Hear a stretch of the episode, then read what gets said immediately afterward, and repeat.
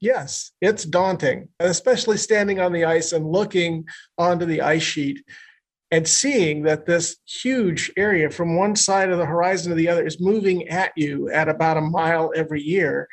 And all by itself, this one glacier could impact, it's big enough to impact sea level significantly.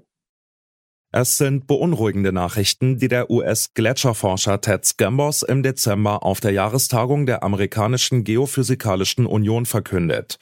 Der riesige Thwaites-Gletscher in der Antarktis verliert Eis, und zwar immer schneller. Dieser eine Gletscher alleine kann dafür sorgen, dass der Meeresspiegel deutlich ansteigt. Er wird deshalb auch Doomsday Glacier genannt, der Weltuntergangsgletscher. Wir fragen deshalb heute, was passiert, wenn der Thwaites Gletscher schmilzt? Ich bin Johannes Schmidt, schön, dass ihr dabei seid. Hallo.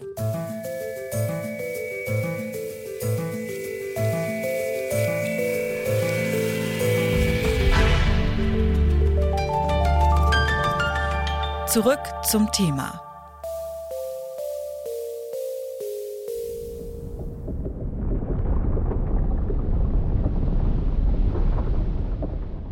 So klingt es, wenn ein Gletscher schmilzt. Bevor wir uns anschauen, welche Folgen das hat, klären wir erstmal, was da in der Antarktis eigentlich genau vor sich geht und was den Thwaites Gletscher so besonders macht. Bitte widmet eure Aufmerksamkeit unserem Werbepartner. Die Suche nach geeigneten Mitarbeitenden kann viel Zeit in Anspruch nehmen, muss sie aber nicht unbedingt, denn man kann sich helfen lassen. Zum Beispiel mit den Premium-Stellenanzeigen von Indeed, denn damit wird eure Stellenanzeige in der Suche sichtbarer und Bewerberinnen und Bewerber werden schneller auf euch aufmerksam. Indeed schenkt euch jetzt 75 Euro Startguthaben für eure Premium-Stellenanzeigen. Klickt dazu auf den Link in den Show Notes. Es gelten die AGB. Der Thwaites ist ein gigantischer Gletscher in der Antarktis, der riesigen Eisfläche rund um den Südpol. Zum Vergleich, der Gletscher ist größer als Tschechien, Österreich und die Schweiz zusammen. Ein Drittel der Eisfläche liegt nicht auf dem Festland, sondern schwimmt im Wasser. Das ist das sogenannte Schelfeis. Beim Thwaites Gletscher ist dieses Schelfeis teilweise mehr als 500 Meter dick. Und es ist besonders wichtig für den Gletscher, das Schelfeis sitzt nämlich wie ein Korken zwischen Felsen auf dem Meeresboden und dem Gletscher auf dem Festland. Das könnte sich allerdings jetzt ändern, denn auf aktuellen Satellitenbildern hat ein Forschungsteam kilometerlange Risse im Schelfeis entdeckt. Solche Risse entstehen auf einen Schlag. Innerhalb von einer Minute kann sich im Schelfeis ein Riss bilden, der 50 Kilometer lang ist. Die ForscherInnen gehen davon aus, dass der Thwaites Gletscher durch diese Risse brechen wird und zwar schon innerhalb der nächsten fünf Jahre. Beim riesigen Thwaites Gletscher wäre das eine Katastrophe, denn wenn der Schelfeiskorken verschwindet, dann kann das Schmelzwasser der dahinterliegenden Eismassen ungebremst ins Meer fließen. Dass Gletscher wegen des Klimawandels abschmelzen, das hört man in den Nachrichten immer wieder. Die neuen Forschungen zum Thwaites-Gletscher sind allerdings besonders alarmierend. Warum das so ist, das erklärt Carsten Gohl vom Alfred Wegener Institut, dem Helmholtz Zentrum für Polar- und Meeresforschung. Ja, der Thwaites Gletscher, auch zusammen mit seinem Nachbargletscher, der Pine Island Gletscher, befindet sich ja in der Westantarktis, im sogenannten Amundsenmeer. Und man weiß schon seit vielen Jahren, dass das eine Region ist, in der man zurzeit sehr viel Eismassen verliert. Also in der gesamten Antarktis ist die Region mit dem höchsten Eismassenverlust. Und ähm, der Thwaites Gletscher hat daran einen ganz besonderen Anteil. Und man hat festgestellt, dass dieser Gletscher äh, sich sehr stark beschleunigt und äh, sehr viel abkalbt. Also Eisberge erzeugt. Und äh, das ist genauso auch jetzt äh, eine weitere Beobachtung mit den Rissen im Schelfeis.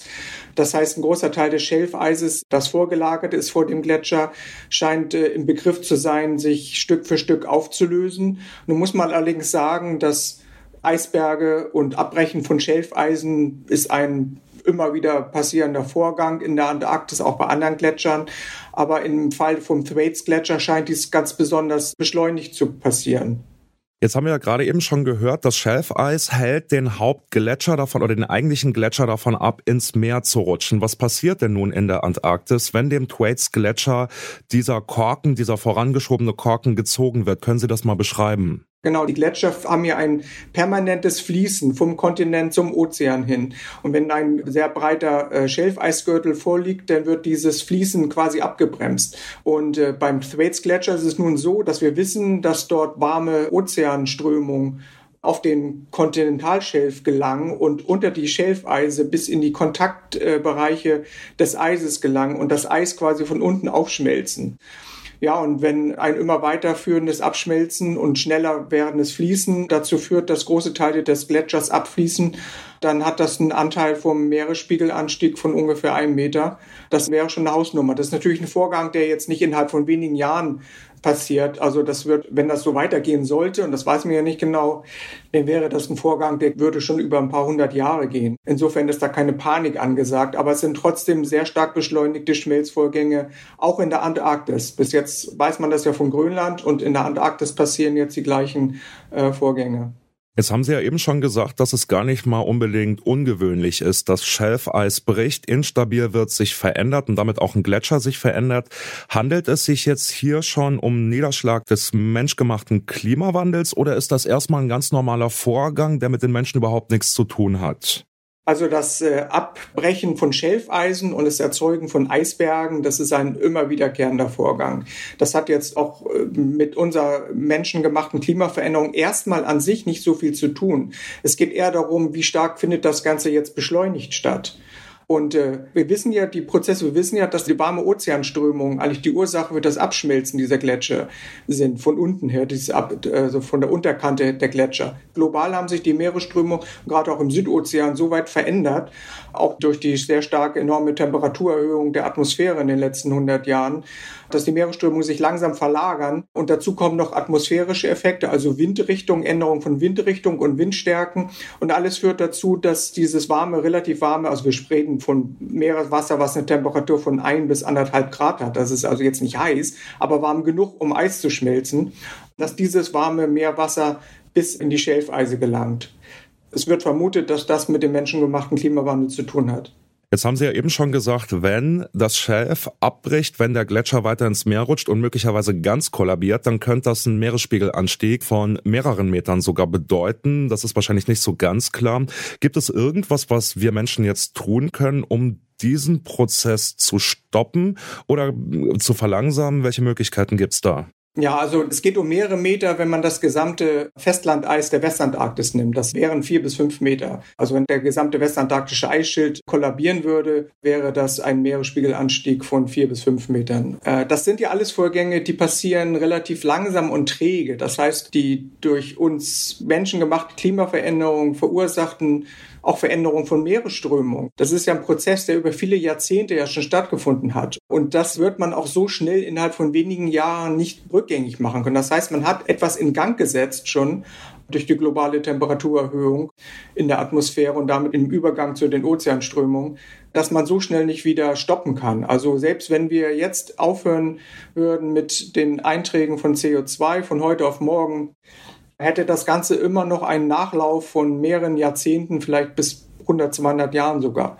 Nur, dass es kein Grund nicht mit den Einsparungen aufzuhören oder mit den Ursachen aufzuhören, was den Klimawandel angeht. Denn, denn wenn wir das ungebremst weiterführen, dann wird es irgendwann dazu führen, dass tatsächlich mal die ganze gesamte Westantarktis abschmilzt. Und dann würden wir über mehrere Meter Meeresanstieg reden und nicht nur vielleicht einen Meter. Also ein Prozess über Jahrzehnte und Jahrhunderte. Letzte Frage an der Stelle. Braucht es jetzt schon kurzfristige Schutzmaßnahmen? Brauchen Küstenstädte jetzt schon Evakuierungspläne wegen des Meeresspiegels? Was können Sie da sagen?